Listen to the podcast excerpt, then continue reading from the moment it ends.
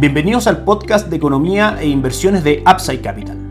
Revisaremos el rendimiento del mercado en Chile y el mundo y las principales noticias económicas y financieras que marcan la jornada. Días, ¿cómo están ustedes? Bienvenidos a una nueva edición de Mercados en Upside Capital, hoy día martes 24 de mayo de 2022. Tenemos una nueva entrega de la encuesta de operadores financieros realizada por el Banco Central. Vamos a ver los resultados en detalle y por supuesto el impacto que puede tener en la cotización de los activos locales. En primera instancia, ve que el IPC del mes de mayo subiría al 1.1%, superior al 0.8% que esta encuesta había anunciado en su entrega anterior. También dentro de sus proyecciones anuncia un alza para junio del 0.8% del IBC y de julio del 0.9% para este mismo indicador. En cuanto a tasa de política monetaria, comenta que debiesen venir dos alzas de tasas más en junio de un 9% y en julio de un 0.25% para dejar la tasa en el 9.25%, un punto más arriba de lo que está actualmente el 8.25%. En octubre debería haber un descenso hasta el 9% y así mantenerse hasta fin de año. Ya el próximo año, en junio, ven que debería estar la tasa de política monetaria en un 7.25% y en junio del 2024 ya en un 5.5%. Las expectativas de IPC, y aquí está lo más importante, que el Banco Central trabaja para mantener las expectativas inflacionarias a 24 meses dentro del rango entre el 2 y el 4% con una meta en el 3. En este caso marca que en los próximos 12 meses la inflación se ubica en un 6.65% y en los siguientes 12 meses, es decir, en el plazo, se ubica en un 4.5% por sobre la meta del 3 que comentábamos. ¿Qué implicancias puede tener esto? Claramente puede el mercado internalizar que va a haber una mayor presión inflacionaria, por ende una mayor tasa de política monetaria y hacer caer en el corto plazo los instrumentos de renta fija. Sin embargo, lo que podemos sacar de todo esto, y esto es parte de nuestra estrategia de inversión, es que claramente el proceso de alza de tasas en Chile está muy próximo a terminar o terminará antes, estamos más cerca de terminar lo que otra economía de manera que la renta fija local ofrece inmejorables condiciones, dado que, uno, las altas tasas ya generan un muy buen devengo de los instrumentos que componen los fondos. Y punto número dos, lo más probable es que en el mediano plazo veamos solamente pequeñas alzas de tasas, mantención de tasa de política monetaria e incluso bajas. De manera que eso, como sabemos, la relación es inversa. Si es que caen las tasas, sube el precio de los activos. De manera que nuestra recomendación está en renta fija local, distintos tipos de fondos, ahorro corto plazo para plazos más cortos por ejemplo Itaú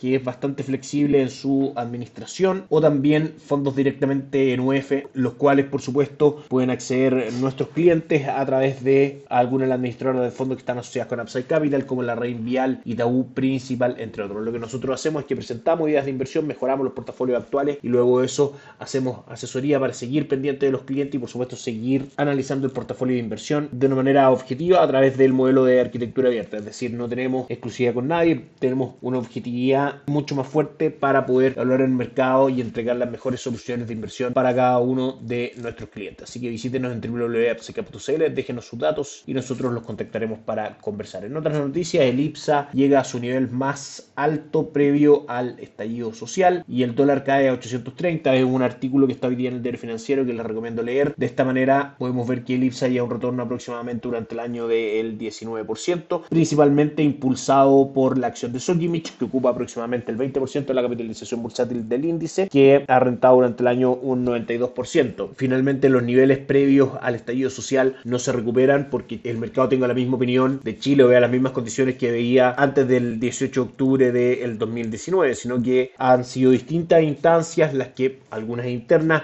pero principalmente externas que han hecho y han presionado al IPSA a subir la caída de los mercados desarrollados, automáticamente haber metido por mercados emergentes, el alza fuerte de los commodities, la correlación del cobre con el IPSA en general es bastante ligada históricamente, el aumento de tasas de interés exige un flujo de capitales hacia Chile y por supuesto también que ya haya terminado lo menos la discusión de, como lo hemos dicho varias veces, del proyecto constitucional ya ha sido bueno para el IPSA. Como recomendación de inversión a nosotros todavía nos parece que hay que ser cautos con el IPSA, que el retorno, si bien bastante atractivo, viene por factores externos muy puntuales como lo que tiene que ver con la acción Sokimich y el resto que hemos comentado, pero dependiendo de lo que ocurra el 4 de septiembre y de cómo vaya avanzando las políticas sociales del gobierno, podríamos tener algún retroceso en este mercado. Nos gusta en ese sentido mucho más ir a buscar mercados desarrollados que si bien presentan un castigo, tienen fundamentos de inversión de largo plazo bastante claros y valorizaciones muy baratas, junto con la renta fija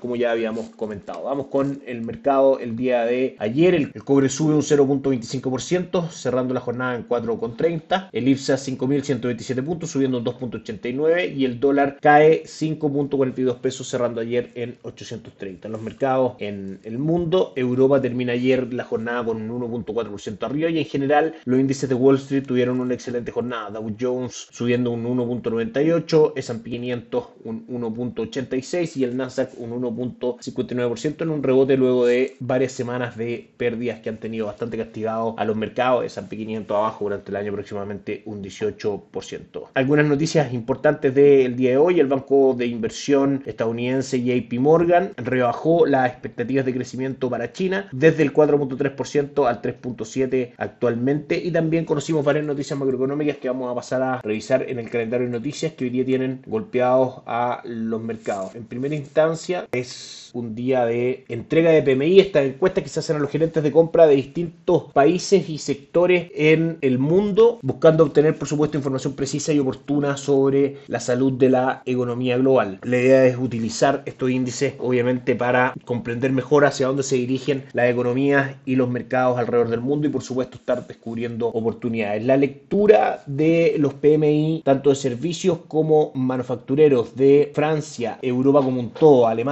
y el Reino Unido en general son en zona de expansión, es decir, por arriba de 50 puntos, pero por debajo de lo que el mercado esperaba, de manera que no es una buena noticia en sí misma, excepto el PMI manufacturero de Alemania, que salió levemente por sobre lo esperado, todo el resto está negativo. ¿Qué es lo que nos muestra esto? Es que finalmente el manejo de tasa de política monetaria, el miedo a la inflación y la incorporación en los mercados de tasas más altas claramente tiende a disminuir la actividad económica en busca de enfriar los precios. De manera que si bien es una mala noticia en sí misma, puede ser una buena noticia en el sentido en que la economía se está enfriando y finalmente los precios deberían también enfriarse por consiguiente. Si nos vamos al calendario de Estados Unidos, el día de hoy tuvimos también entrega de PMI manufacturero y PMI compuesto que salieron en general en línea con lo esperado. Sin embargo, el PMI de servicios marca 53 puntos versus 55 esperado. También las ventas de vivienda crecieron 591 mil por debajo de las 750 mil esperadas y por debajo de las 709 mil de la entrega anterior. En su variación mensual cae este índice un 16.6% por debajo del 10.5% esperado. Y a las 12.20 hora de Chile vamos a tener declaraciones de Jerome Powell donde podría dar algunos señales respecto a la tasa política monetaria, respecto al manejo de política monetaria en Estados Unidos. Finalmente estas noticias que hoy día tienen deprimido a los mercados pueden ser un aviso de que la actividad económica en general en el mundo se está contrayendo, de que las próximas lecturas de IPC en el mundo pueden salir un poco por debajo de lo esperado y eso impulsar a los mercados, dado que en ese contexto descontarían que la tasa política monetaria, sobre todo de la Reserva Federal, debería, si bien subir, pero no con la agresividad que el mercado hoy día está descontando. Por último, pasamos a comentar el retorno de los mercados en el mundo. El IPSA plano cayendo un 0.06%, destaca la caída de Sokimich un 2.75%, Vapores arriba un 1.84% y Falabella cayendo un 1.28% dentro del grupo de las acciones más transadas el día de hoy en la bolsa local. El cobre marca caídas del 1.15% y en línea con eso el dólar en nuestras pantallas marca un alza el día de hoy de 5 pesos cotizando en 835,20 y rebotando los niveles de 828 marcando ahí dos rebotes contra ese soporte bastante claro. Y por último los mercados en el mundo después de una buena jornada ayer Asia termina negativo con el Nikkei cayendo un 0.94, el Hansen de Hong Kong un 1.75 y el índice de Shanghai un 0.43 probablemente impulsados también a la baja por este recorte de previsiones de crecimiento de JP Morgan respecto a la economía china. Europa marca el DAX alemán cayendo un 1.8%, al igual que el Stock 600, el índice pan-europeo que cae un 1.14 y Estados Unidos 0.84 cae el Dow Jones, S&P 500 1.66 y Nasdaq un 2.8%. Eso es todo por hoy, nos volvemos a encontrar mañana. Chao, chao. Gracias por escuchar el podcast de Economía e De Upside Capital. Te invitamos a visitar nuestro sitio web www.upsidecap.cl y contactarnos para brindarte una asesoría objetiva, sin sesgo y con una mirada global para tus inversiones.